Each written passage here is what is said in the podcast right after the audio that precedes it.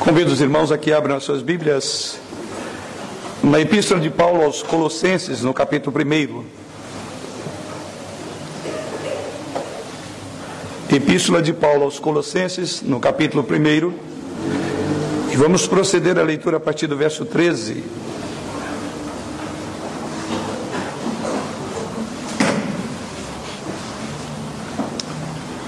Epístola de Paulo aos Colossenses, no capítulo 1, vamos ler a partir do verso de número 13, quando assim nos diz o Senhor, por meio da Sua palavra. Ele nos libertou do império das trevas e nos transportou para o reino do Filho do seu amor, no qual temos a redenção, a remissão dos pecados. Este é a imagem do Deus invisível, o primogênito de toda a criação. Pois nele foram criadas todas as coisas, nos céus e sobre a terra as visíveis e as invisíveis, sejam tronos, sejam soberanias, quer principados, quer potestades. Tudo foi criado por meio dele e para ele. Ele é antes de, ele é antes de todas as coisas, nele tudo subsiste. Ele é a cabeça do corpo da igreja, ele é o primogênito, ou ele é o princípio e o primogênito de entre os mortos, para em todas as coisas ter a primazia porque aprove a Deus que nele residisse toda a plenitude e que, havendo feito a paz pelo sangue da sua cruz, por meio dele reconciliasse consigo mesmo todas as coisas, quer sobre a terra, quer nos céus. E a vós outros também, que outrora éreis estranhos, inimigos no entendimento pelas vossas obras malignas, agora, porém, vos reconciliou no corpo da sua carne, mediante a sua morte para apresentar-vos perante Ele, santos, inculpáveis e irrepreensíveis, se é que permaneceis na fé, alicerçados e firmes, não vos deixando afastar da esperança do Evangelho que ouviste e que foi pregada a toda criatura debaixo do céu, e do qual eu, Paulo, me tornei ministro. Até o verso de número 23. Os mestres em Colossos, a carta para onde Paulo endereça este texto, ou esta carta, melhor dizendo, assim bem como os falsos mestres que ali residiam, e não só naquela ocasião, mas nos dias atuais, negavam a importância de Cristo, ou seja, não dava preeminência devida a Jesus Cristo, e negando, inclusive, a pessoa gloriosa de Jesus. Para os gnósticos daquela época, Cristo era apenas uma emanação de Deus. Hoje, os muçulmanos têm pregado que Cristo foi apenas um grande profeta. Já os espíritas ensinam que Cristo é apenas um espírito iluminado, alguém que atingiu um karma, uma evolução espiritual maior.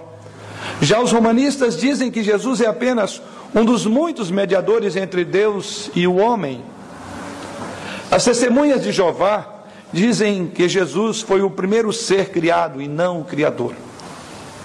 Afinal, quem é Jesus? No texto que temos nesta noite, e vamos voltar a nossa atenção por alguns momentos, Paulo fala sobre exatamente a preeminência de Jesus Cristo, e ele, ao abordar essa preeminência, ele divide ou fala de dois aspectos a preeminência da obra de Cristo vista na redenção, isso encontramos no capítulo já lido, os versos 13, verso 14 e depois do 20 ao verso de número 22. Mas nessa mesma passagem, Paulo também fala da preeminência de Cristo na obra da criação, como Senhor da criação. Está no mesmo capítulo, os versos 15 a 17.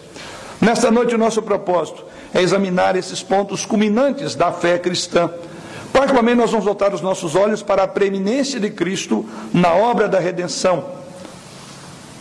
E o que Paulo faz aqui, refutando essas teses desses falsos mestres, Paulo então destaca aqui cinco grandes verdades a respeito da salvação gloriosa em Jesus Cristo.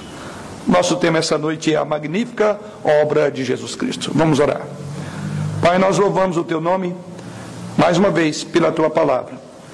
Louvamos pelos atos de culto que decorreram até aqui, onde confessamos a nossa iniquidade, o nosso pecado, onde invocamos a tua gloriosa presença sabendo que tu enches todas as coisas e esse templo nesta hora, assim bem como depositamos diante do Senhor parte daquilo que o Senhor tem nos dado, os nossos recursos, como uma forma de re reconhecer a tua soberania também sobre as nossas posses.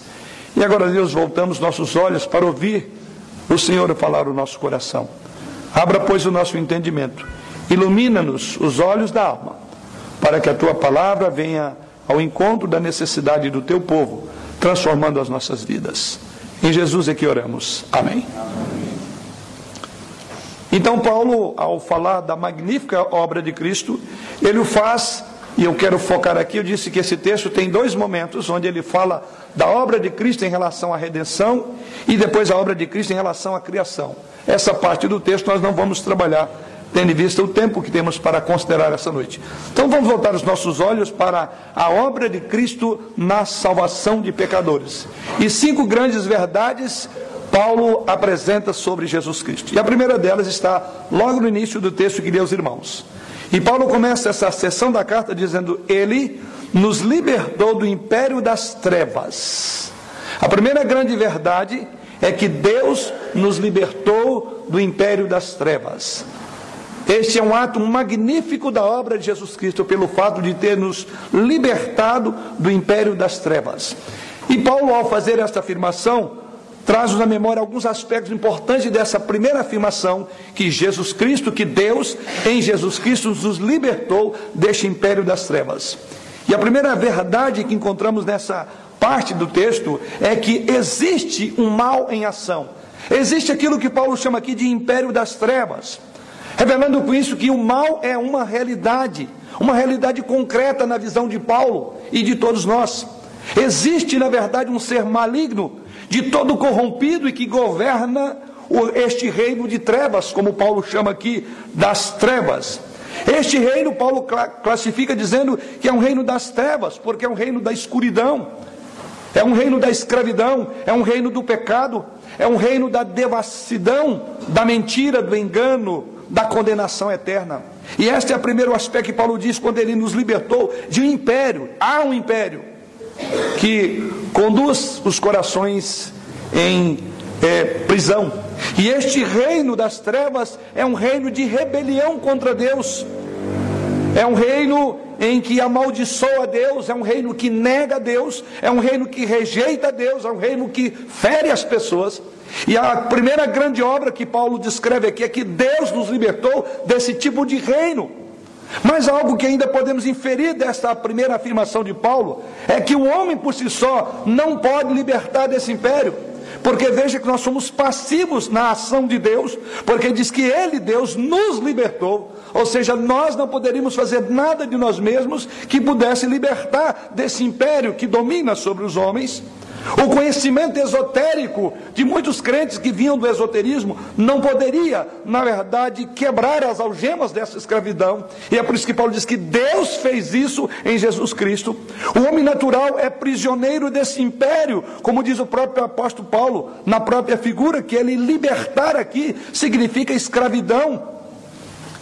O homem está sob a jurisdição da potestade de Satanás, conforme o apóstolo Pedro afirma lá em Atos capítulo 26, o homem é escravo do pecado, conforme a afirmação de Jesus, em João capítulo 8, versículo de número 34. Aí ele anda segundo o curso desse mundo, segundo o príncipe da potestade do ar, do espírito que agora atua nos filhos da desobediência, conforme Paulo escreve aos Efésios, capítulo 2, verso 1 e 3, 1 a 3. Ele é absolutamente impotente para libertar-se a si mesmo. E isso está implícito nessa ideia, porque o texto nos coloca como passivos, porque foi alguém que nos libertou, porque nós éramos escravos desse tipo de reino. Mas há um outro terceiro aspecto que podemos observar nessa primeira afirmação de Paulo, é que Deus é o único que pode libertar-nos das trevas, ou desse tipo de império, porque é exatamente a afirmação de Paulo, ele nos libertou. Deus, na pessoa de Jesus Cristo, é que pôde fazer isto. A libertação vem de Jesus e não do homem.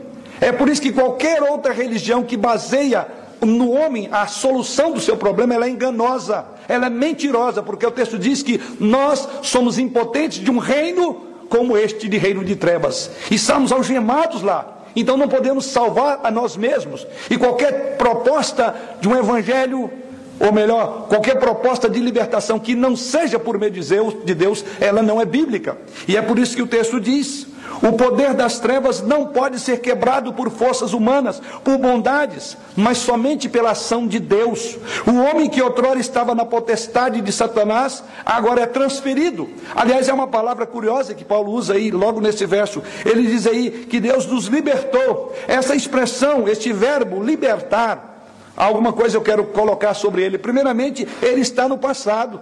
Ou seja, Paulo descreve algo que já aconteceu porque Deus já nos libertou, diz o verso de número 13. Significa então que a obra de Deus de libertação foi absolutamente consumada. E ela foi consumada quando Jesus Cristo, antes de render o seu espírito na cruz do Calvário, ele diz: Está consumado.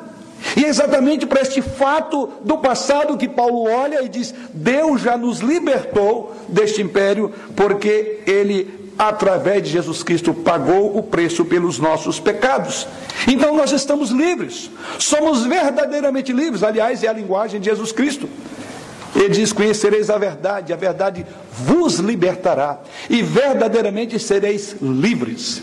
Então, grave aí a primeira ênfase de Paulo nesta obra magnífica de Cristo: é que Deus nos libertou do império que nós mesmos não poderíamos fazer, um império dominado pelo mal, e Deus em Jesus Cristo nos resgatou deste império. Mas a segunda verdade que podemos inferir desse texto, ou observar nesse texto, encontra-se no verso 14. Há uma segunda aspecto da obra de Jesus Cristo, e ele diz lá no verso 14: no qual temos a redenção ou desculpe, verso número 13 ainda. Ele nos libertou do império das trevas, na sequência diz, e nos transportou para o reino do Filho do seu amor. A segunda verdade da obra de Jesus Cristo é que ele não só nos tirou daquele império, mas nos transportou para o reino do Filho do seu amor. Como alguns é, exegetas usam uma palavra aqui de uma operação de resgate. Deus, para nos tirar daquele império, ele promoveu, ele criou, por assim dizer, uma grande operação de resgate para libertar os pecadores daquele poder das trevas que eles próprios não poderiam se safar. Diz que Deus então montou uma operação resgate. Deus abriu os nossos olhos, Deus tirou, por assim dizer, as correntes que nos prendiam, Deus abriu os portões de ferro que travavam este tipo de reino, que nós vivíamos na escravidão, e nos fez sair para uma nova vida. É a segunda parte do versículo de número 13. Ele nos transportou para o reino do Filho do seu amor. O que o apóstolo Paulo mostra com isso, que Deus fez obra, uma obra completa. Ele não apenas nos tirou da região da morte, como também nos transporta agora para dentro de um reino de luz. Um reino que é do seu filho, ou do amor do seu filho, como diz o Paulo no final do verso 13. Houve aqui então um traslado, houve aqui uma transferência imediata do império que era de trevas, sob o domínio de Satanás, para o reino da luz de Jesus Cristo. A palavra grega que Paulo usa, que é traduzida na nossa linguagem aí, na nossa língua, como transportou, este verbo significa remover de um lugar para outro, significa transferir. Essa expressão era muito usada nos dias de Paulo. E ela era usada no contexto do mundo antigo também para descrever o costume de trasladar a população vencida por um reino para outro país. Semelhante àquilo que aconteceu com o povo de Deus no Egito. Deus trasladou, é a ideia, é mais ou menos aquela, e colocou eles de uma nova perspectiva e leva-os para a terra prometida. É mais ou menos isso que Paulo disse: que Deus não só nos tirou do império de domínio de Satanás, cujas forças nós não poderíamos quebrá-las sozinho, e então ele nos coloca agora no reino do Filho do seu amor. William Hendricks, que é um dos comentaristas bíblicos, diz o seguinte, referindo-se a essa passagem aqui: Deus nos tirou do reino obscuro das ideias falsas e imaginárias para introduzir-nos na terra banhada pelo sol do conhecimento claro. Tirou-nos da esfera dos desejos pervertidos ao bem-aventurado reino dos anelos santos. Arrancou-nos da miserável masmorra de cadeias intoleráveis e dolorosos Lamentos para o palácio de uma liberdade gloriosa e belas canções. É a afirmação, até poética, que este é, coloca sobre esse assunto. William Hendricks coloca sobre esse assunto. Ou seja, foi um traslado, o que Paulo usa aqui, aí, foi um traslado das trevas para a luz, da escravidão, como ele escreve no início do verso, para a liberdade, da condenação a qual nós estamos já colocados para o perdão, do poder de Satanás para o poder de Deus. Isso é obra de Jesus Cristo, que ele fez por nós. Tem algo maior e melhor do que Jesus? Ele é incomparável. Ele é incomparável pela maneira como ele nos tira do pecado e na maneira como nos coloca no reino do seu próprio Filho, o Senhor Jesus. Duas implicações podemos tirar dessa segunda parte dessa meditação. Tendo em consideração que Deus nos transportou para o reino do Filho do seu amor, a primeira implicação é que a nossa salvação então implica em uma mudança radical no domínio das nossas vidas. O que domina a sua vida? É uma implicação. Nessa segunda parte do texto, antes nós estávamos, diz Paulo, no império das trevas. Nós estávamos sob o domínio cruel e opressor de Satanás. Antes estávamos no cativeiro do diabo. Estávamos acorrentados pelo pecado, éramos escravos do pecado. Mas a implicação do que Paulo diz é que agora nós somos livres. Nós somos pessoas salvas. Fomos não apenas libertados do império das trevas, mas transportados para o reino da luz. Agora Cristo e não Satanás que domina sobre nós. Agora nós temos um outro amo, ou seja, um outro dono, o Senhor. A nossa vida agora está dentro de um outro reino. Não servimos mais ao reino do pecado e da desgraça e da miséria, mas agora servimos ao reino da luz. Fomos, como diz Paulo, trasladado de uma vez por todas, irmãos. Já estamos no reino da luz. O apóstolo Pedro diz isso. Isso é o que chamamos de escatologia realizada. Já estamos no antegozo da própria glória. Então, essa é a primeira implicação desse tópico da passagem. Mas há uma segunda implicação.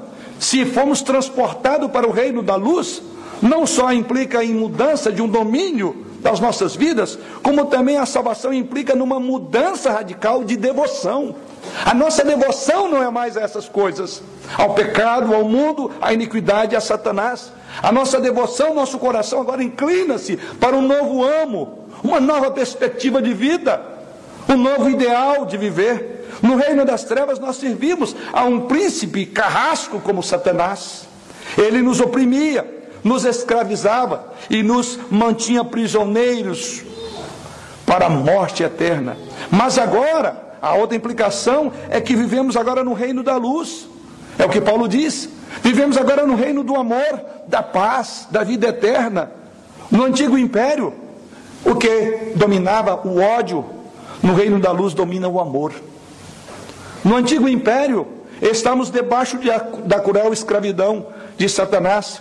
No reino da luz somos livres para servir como filhos da luz. No reino das trevas, Satanás queria a nossa morte. Já no reino da luz, Cristo morreu por nós, para que nós vivamos para a glória dele. Essa é a implicação do que Paulo coloca aqui. Mas vamos a um terceiro aspecto que podemos enxergar da gloriosa obra de, da redenção por meio de Jesus Cristo. E o terceiro aspecto ainda se encontra no próprio verso 14. Agora ele diz: no qual temos a redenção, a remissão dos pecados. Uma outra implicação da redenção em Jesus Cristo é que ele agora nos redime por meio do seu Filho. É a terceira implicação da obra gloriosa de Jesus Cristo. É a redenção por meio de Jesus Cristo. E o que Paulo coloca aqui? O que significa essa expressão de Paulo no verso de número 14? Que agora nós temos a redenção Deus nos redimiu para sermos agora propriedade exclusiva dele. A redenção significa libertar um prisioneiro ou um escravo mediante um pagamento ou um resgate. E é isso que Paulo diz que Deus, na pessoa de Jesus Cristo, para nos redimir, ele pagou um preço por nós que éramos prisioneiros nesse mundo de horrores do pecado e ele pagou um preço, ele nos resgatou, Deus nos comprou e, consequentemente, somos propriedade particular. Somos de Deus por direito de criação, pelo fato dele ter nos criados, mas Paulo fala que somos também de Deus por direito de redenção, porque ele pagou um outro preço para aqueles filhos que estavam desviados dele. Então ele nos comprou, é o que Paulo diz aqui a expressão no qual temos a redenção. Quer dizer, nesse mesmo Cristo também fomos pagos, ou foi se pago um alto preço por nós. O que significa dizer então é que não pertencemos mais ao império das trevas, porque alguém pagou, e o Calvário é a prova cabal de que Deus aceitou o resgate. Há aqueles que advogam a ideia de que quando Jesus Cristo morreu, ele foi dar satisfação ao diabo como se o diabo tivesse o poder de deter-nos, como se o diabo tivesse direitos sobre nós. E o diabo nunca teve nem terá direito sobre nós.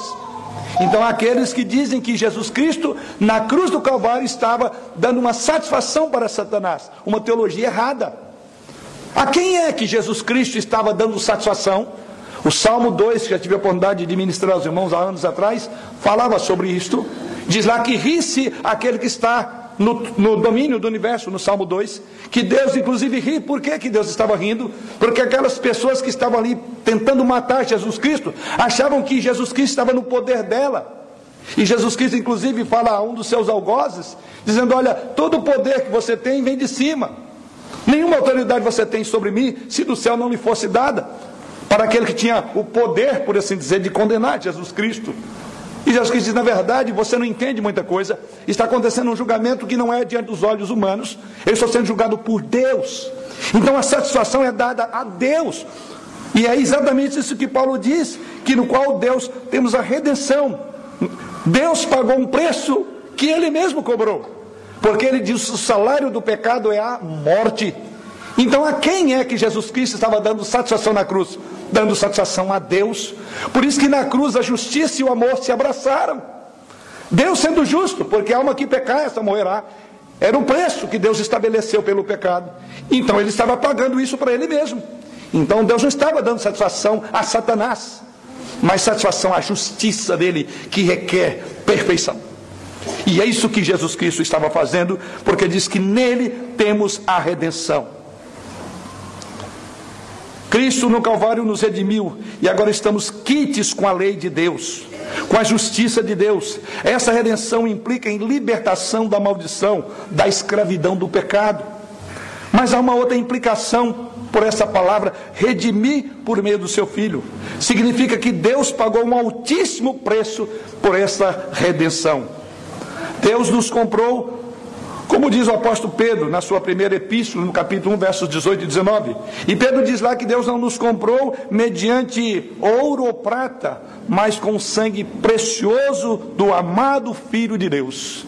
Esse resgate, esta redenção do versículo de número 14, é impagável aos olhos do, dos humanos. A riqueza do mundo inteiro, a pessoa milionária no mundo não poderia pagar porque o apóstolo Pedro diz: não foi mediante ouro nem prata, coisas corruptíveis, que Deus pagou um alto preço, mas o sangue do próprio filho. Então, Deus não poupou o seu próprio filho. Essa redenção significou Deus sangrar. Deus morreu em Jesus Cristo. Pagou o preço do nosso pecado. O entregou para que pelo seu sangue nós fôssemos resgatados da morte para a vida, da escravidão para a liberdade, da potestade de Satanás para o glorioso reino do Filho do seu amor. Como Deus é justo e nós somos pecadores, então não poderíamos ser justificados por nós mesmos. A lei tinha que ser cumprida, a justiça tinha que ser satisfeita, e essa palavra é rica quando ele diz: Ele nos redimiu por meio da sua redenção é exatamente isso que Paulo diz no verso 14: que Deus mesmo providenciou um substituto perfeito. E o substituto perfeito não era ninguém mais nem menos do que o próprio Filho, para morrer em seu lugar, para morrer em meu lugar, em nosso favor. Então, Deus propiciou a si mesmo. Lembra o que o apóstolo Pedro disse? Que Jesus Cristo é a propiciação pelos nossos pecados. Propiciar é tornar favorável. E o texto sagrado diz que Deus propiciou a si mesmo. Ele derrama a sua ira e ele suporta a própria ira em Jesus Cristo. Isso é o que Paulo diz: redenção, alto preço. Deus vingou pela justa ira dele o seu pecado como você não poderia resistir à mão soberana de um Deus puro e santo, ele matou você quando matou o filho dele. Tem alguma coisa maior do que o nosso Jesus Cristo? Que loucura as religiões buscam outra maneira de salvar que não por meio de Jesus Cristo? Mas em quarto lugar, também aprendemos na parte B do verso 14, um outro aspecto que vemos em Jesus Cristo. E ele diz: a remissão dos pecados. Deus não só redimiu-nos, mas Deus agora também pagou pelo nosso pecado. A palavra remissão dos pecados. E aqui vemos a quarta obra gloriosa da redenção de Jesus Cristo: é que Deus nos perdoou por intermédio do seu Filho. O perdão está na cruz. Assim bem como a justa ira de Deus está sobre a cruz, é desta ira dele que suscita perdão por nossos pecados. Além do resgate, como Paulo já coloca até aqui, do transporte para o reino de Cristo, da redenção realizada, em quarto lugar, o quarto passo é que Deus perdoa pecados. Observe que até aqui são coisas que aconteceram. O transporte já aconteceu, o resgate já se passou, a redenção foi realizada, e esses atos gloriosos de Deus na cruz agora nos colocam um presente de um Deus que é perdoador. Por isso que todas as vezes que você ora, todos esses atos passados de Deus vêm à memória dele. Porque ele já fez isso por você, e por isso você tem a convicção, a garantia de que ao orar em nome de Jesus Cristo, o seu pecado é perdoado. Porque é exatamente isso que Paulo diz no texto sagrado. É assim que Paulo afirma quando ele coloca temos a remissão dos pecados. Então veja que agora ele joga no presente. Isso Deus fez. E em função do que ele fez, temos agora a remissão dos pecados. E o que significa isso? Primeiro, que o perdão removeu a barreira entre um Deus santo e um homem que é pecador. Essa é a implicação do texto. A igreja, sabemos que ela é a comunidade dos perdoados. Só gente perdoada pode entrar no céu. E esse perdão custou a morte de Jesus Cristo. O pecado, sabemos que ele faz separação entre nós e Deus. Isaías diz isso lá na sua profecia no capítulo 59, versículo 2. Pois Deus é luz e não há nele trevas nenhuma, diz o apóstolo João na sua primeira epístola, no capítulo 1. Deus, porém, nos perdoou de todos os pecados presentes, passados e futuros. Deus fez isso. A nossa dívida foi paga, a nossa culpa foi cancelada, a nossa justificação foi declarada por Jesus Cristo. A palavra perdão que Paulo usa aqui no versículo de número 14, quando ele diz a remissão dos pecados ou perdão dos pecados, significa mandar embora ou cancelar uma dívida. É isso que Paulo diz que Deus fez em Jesus Cristo. Ele mandou embora ou ele cancelou a dívida. Aquilo que o apóstolo Pedro disse que havia um escrito de dívida composto de várias ordenanças que era contra nós. O apóstolo diz que Deus, na pessoa de Jesus Cristo, rasgou aquele, cancel, aquele, aquele escrito de dívida. A nossa dívida como escravo do pecado foi cancelada. Isso também na obra gloriosa de Jesus Cristo. Os nossos débitos não podem nos escravizar. Satanás não encontra mais nada no arquivo para nos acusar diante de Deus, porque Paulo diz que Deus já fez isso quando ele remiu dos nossos pecados. Há uma outra implicação ainda, irmãos, é que o perdão também pavimenta o caminho para um novo relacionamento com Deus. Já que Deus me perdoa em Cristo, então a minha relação com Ele é outra. Ou seja, por meio dessa remissão dos pecados do verso 14, somos transferidos à posição de réus, de condenados, para o status de filho amado. Que coisa gloriosa a obra de Jesus Cristo. Não há dúvida, sim, que continuamos pecadores, mas agora pecadores redimidos. Poderemos ilustrar isso de uma outra forma. Quando um filho peca contra um pai, ele não deixa de ser filho ele perde a comunhão, mas não a filiação. Os nossos filhos, quando erram, conosco, nós simplesmente não, não os deserdamos. É bem verdade que a comunhão fica quebrada, mas ele não deixa de ser o nosso filho. Por meio de Jesus Cristo, através da confissão, podemos receber constantemente perdão e restauração. Você não é deserdado. Você pode quebrar e quebra a sua comunhão com o seu, com o seu pecado, mas você não deixa de ser filho de Deus. Porque isso Deus já fez em Jesus Cristo.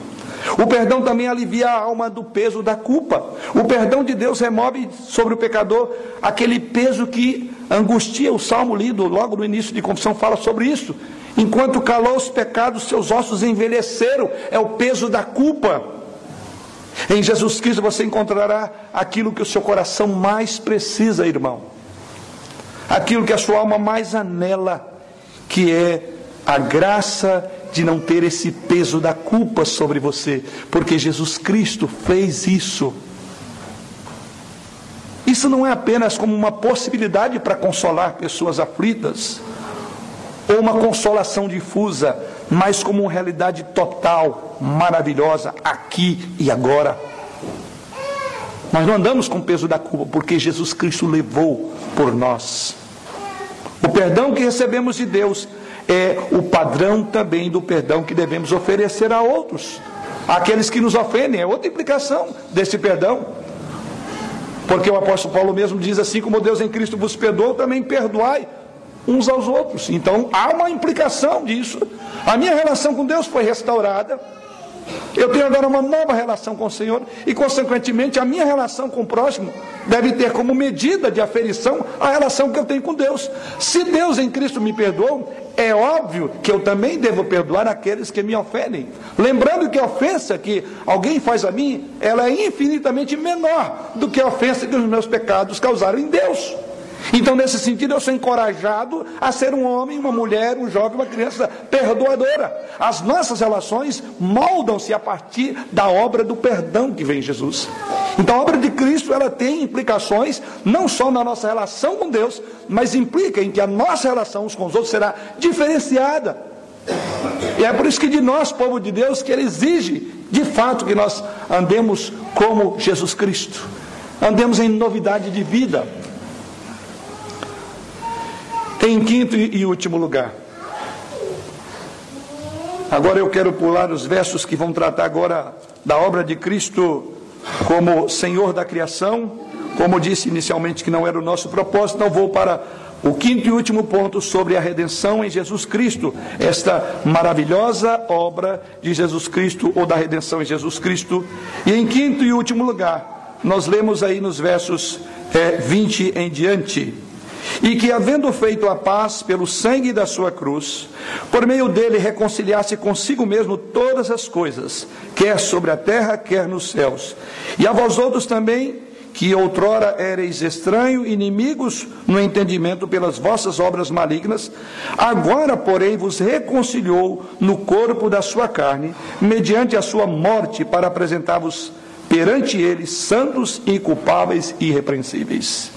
Em quinto e último lugar, o que Paulo diz é que Deus também nos reconciliou consigo por meio de Jesus.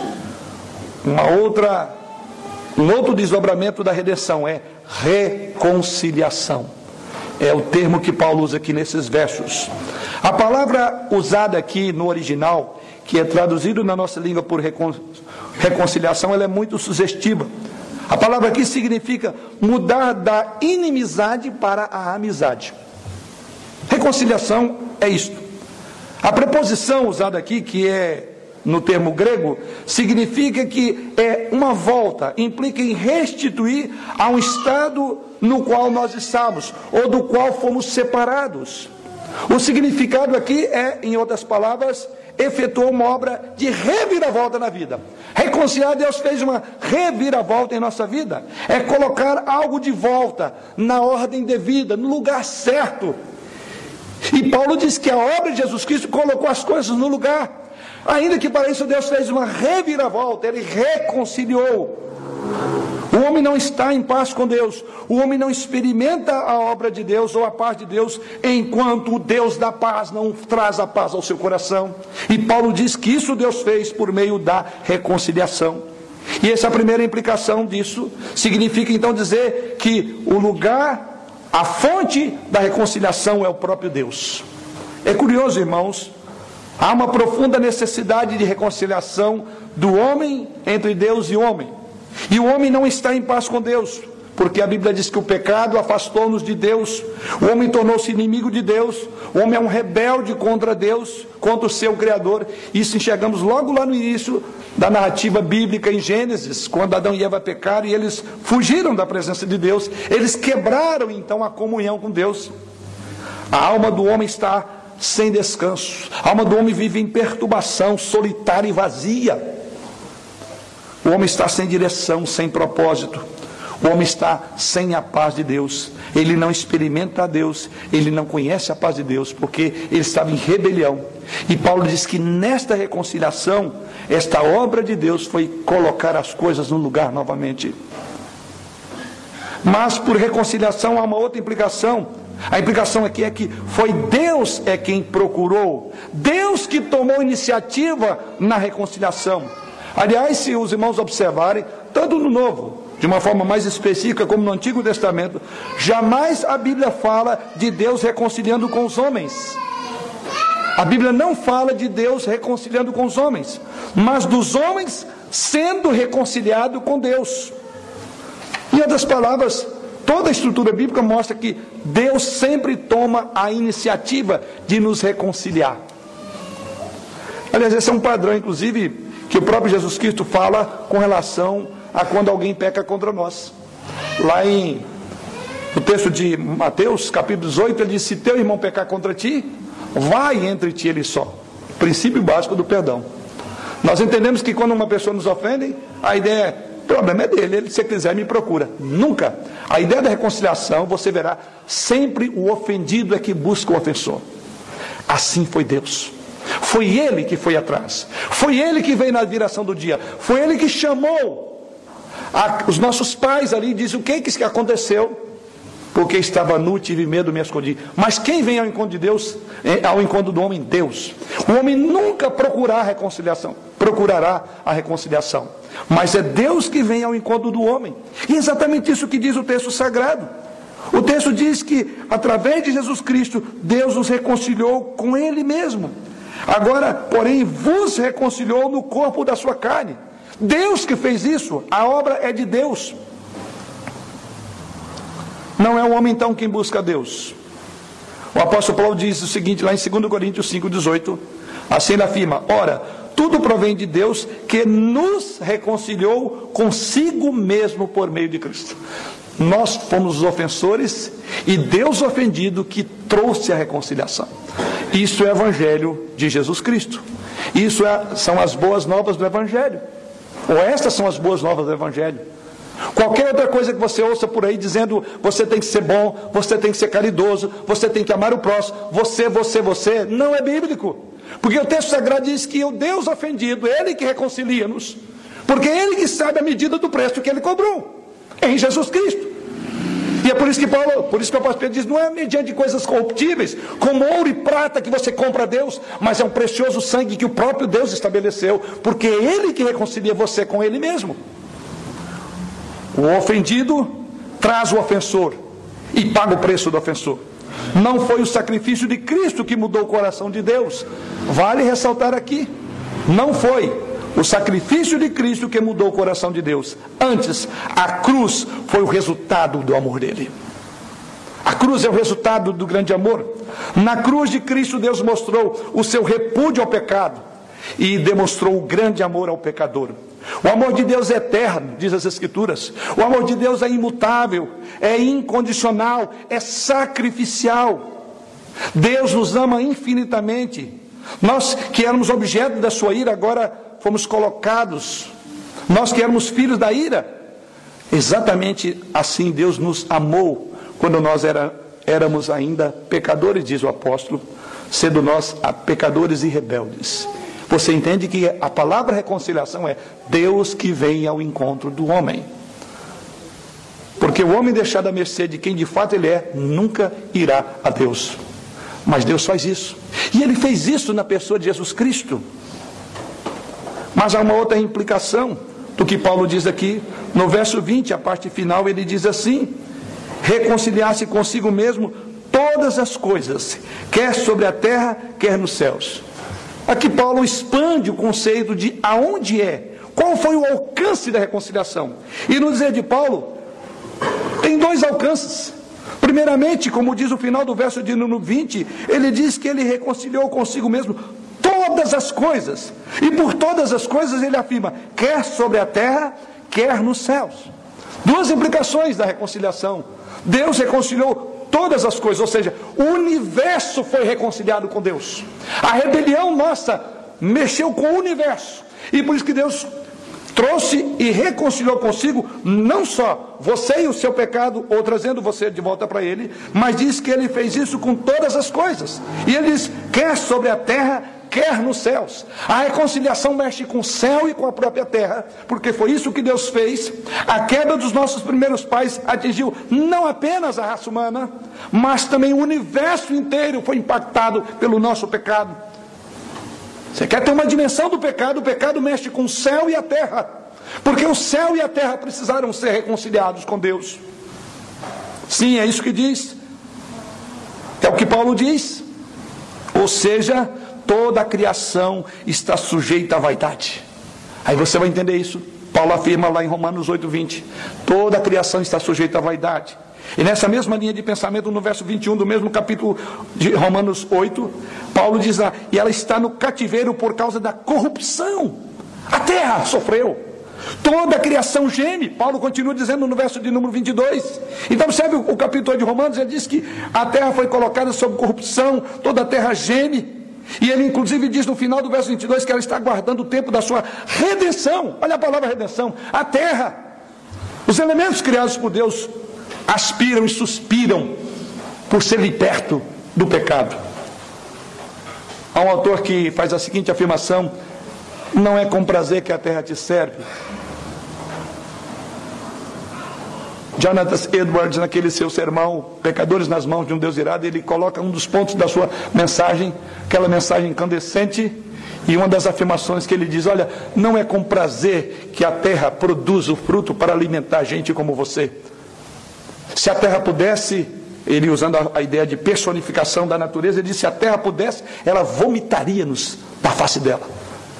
Porque ela geme com dores. E Paulo diz: é como de uma mulher em dor de parto.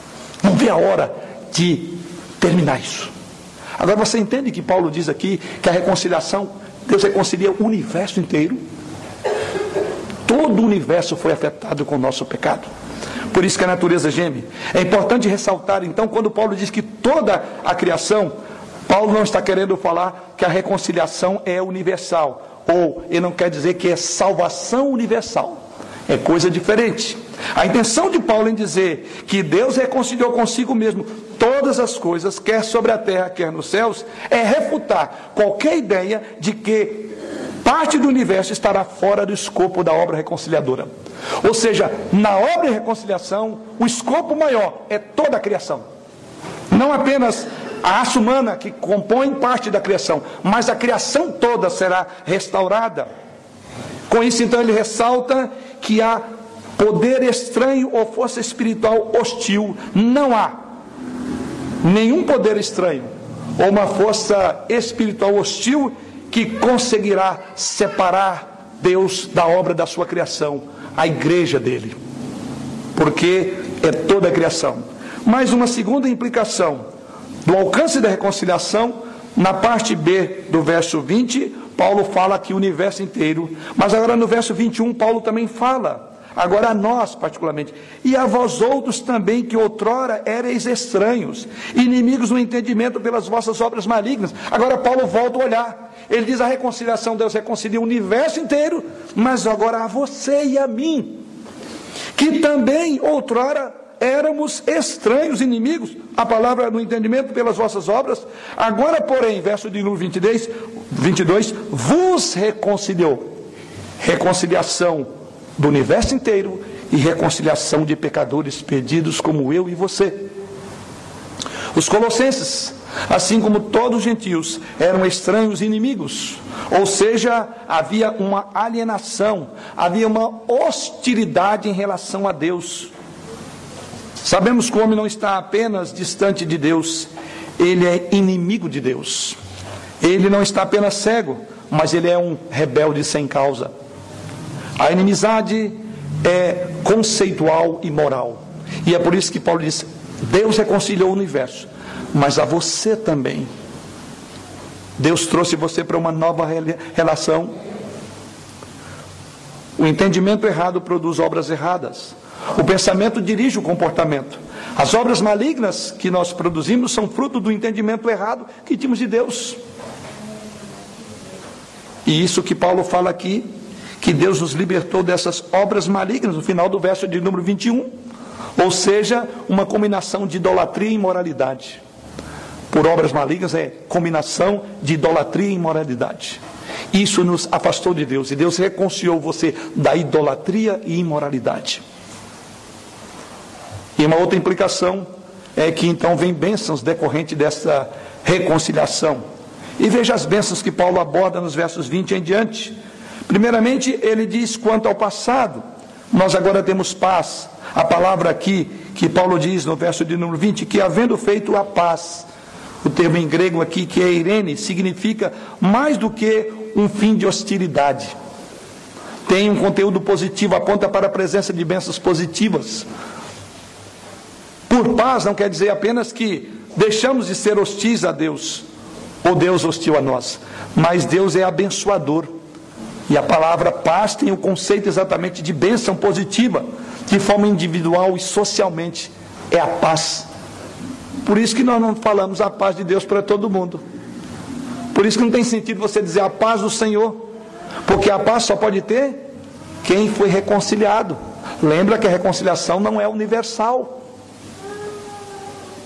E aqui ele diz: vos trouxe paz, diz o apóstolo Paulo. Então, quanto ao passado, a reconciliação nos promoveu paz. A nossa relação com Deus foi restaurada. Não há mais barreira entre nós e o nosso Deus. Fomos justificados. A inimizade que tínhamos agora foi tirada. O muro de separação foi quebrado. A condenação foi cancelada. Estamos quites com a lei e a justiça de Deus. Então, toda a justiça de Cristo foi imputada a nós e por isso temos paz com Deus. Mas veja uma outra implicação dessa reconciliação, não só a paz, mas veja o que Paulo diz agora no verso de número 22, e ele prossegue dizendo: Agora, porém, vos reconciliou no corpo da sua carne, mediante a sua morte, para apresentar-vos perante ele santos, inculpáveis e irrepreensíveis. Quanto ao passado, ele diz, quanto ao presente, agora temos paz com Deus. Agora ele diz, mas quanto ao presente, também há algo que Deus espera de nós: vida de santidade. E veja que é exatamente isso que Paulo diz: que ele não apenas nos reconciliou consigo mesmo, mas nos deu, uma vida diferente. E a finalidade da reconciliação agora é santidade. Veja a primeira afirmação que Paulo faz: ele diz agora somos santos. Agora, porém, vos reconciliou no corpo da sua carne, mediante a sua morte, para apresentá-los perante ele santos. Reconciliação implica em santificação. Somos santos, ou seja, os pecadores que antes serviam prazerosamente ao pecado, ao mundo e a Satanás, agora são santos. E se são santos, e de fato são, devem congregar em santidade. Segundo lugar, Paulo diz ainda no verso de número 22, ele diz que também somos inculpáveis. A palavra aqui usada no original significa sem mancha. Essa palavra na Septuaginta, que é a tradução do Antigo Testamento, que é em hebraico, para o grego, chama tradução do 70, ou a Septuaginta. Na tradução da Septuaginta, a palavra usada aqui para sem mancha era um termo técnico para designar a ausência de qualquer coisa errada em um sacrifício, de qualquer coisa que pudesse tornar o sacrifício indigno de ser oferecido a Deus. E Paulo diz que a reconciliação agora coloca você de uma forma irrepreensível, inculpável. Ou seja, essa mesma palavra o apóstolo Pedro usa para comunicar a qualidade de Jesus Cristo como um cordeiro sem defeito. É lá em 1 Pedro 1, verso 19. É a mesma palavra que refere-se ao sacrifício de Jesus e diz que Jesus foi exatamente o cordeiro sem defeito. Pois bem, essa reconciliação, no dizer de Paulo, foi exatamente para que você fosse inculpável, sem defeito, como sem defeito foi Cristo apresentado a Deus. Mas em último lugar, Algo mais que ele disse, essa reconciliação também é para vivermos de forma irrepreensíveis. Final do verso de número 22. Irrepreensíveis. A palavra grega traduzida no, na língua original, a ideia é sem acusação. Livre de qualquer acusação. É uma palavra legal, indicando então, então que não há acusação jurídica levantada contra a pessoa num tribunal. É o termo que Paulo usa para dizer somos irrepreensíveis. A reconciliação significa que agora não há mais nenhuma acusação para aqueles que estão em Cristo Jesus. Não há nada de que Satanás possa nos acusar, porque o Cordeiro de Deus pagou. Para concluirmos, Quanto ao futuro que diz o apóstolo Paulo no final, verso 23, ele diz: Se é que permaneceis na fé, alicerçados e firmes, não vos deixando afastar da esperança do evangelho, que ouviste que foi propagado a toda criatura debaixo do céu, e do qual eu, Paulo, me tornei ministro. Ou seja, a esperança do evangelho é que a reconciliação corrige então uma alienação passada, conforme ele disse no verso de número 21. A reconciliação oferece bênçãos no presente, verso 22. E a reconciliação garante a glorificação futura, verso de número 23. E ele diz: Isto é a esperança do Evangelho, é a esperança da glória. Paulo agora aponta para algo maior. Eis até que sejamos glorificados no Senhor. Então ele diz: permaneçam neste Evangelho, firmem-se neste Evangelho se é que permaneceis na fé. Observe que na igreja de Colosso ela estava sendo atacada por uma visão gnóstica, que não olhava Jesus Cristo como de fato ele era, e ele diz: Olha, para que vocês permaneçam nisso. Ou seja, depois de todas as verdades gloriosas da redenção em Cristo, Ó oh, queridos, eu espero que vocês permaneçam nisso. Que isso seja uma fonte de consolo, de conforto, de amparo, de encorajamento para vocês viverem uma vida cristã piedosa. Então quer dizer, não perca de vista Jesus Cristo. Não perca de vista o que Jesus Cristo fez por nós. Deixe de ouvir toda a balela do gnosticismo e outros ismos. Por isso que ele diz: se é que permaneceis na fé, alicerçados e firmes, não vos deixando afastar da esperança do Evangelho que ouvistes. O que tem deixado você afastado da esperança do Evangelho? São as novas modas, novo modelo de igreja ou dos desigrejados, seja o que for. Muitas coisas podem afastar-nos da esperança do Evangelho. Quando você perde o foco de quem é Jesus, você dará ouvido às várias vozes que concorrem no seu coração. Você precisa, querido, voltar os seus olhos para a preciosidade de quem é Jesus. Ele é tudo aquilo de que nós precisamos. Não devemos dar ouvido as vãs esperanças daqueles que criam religiões para chegar a Deus.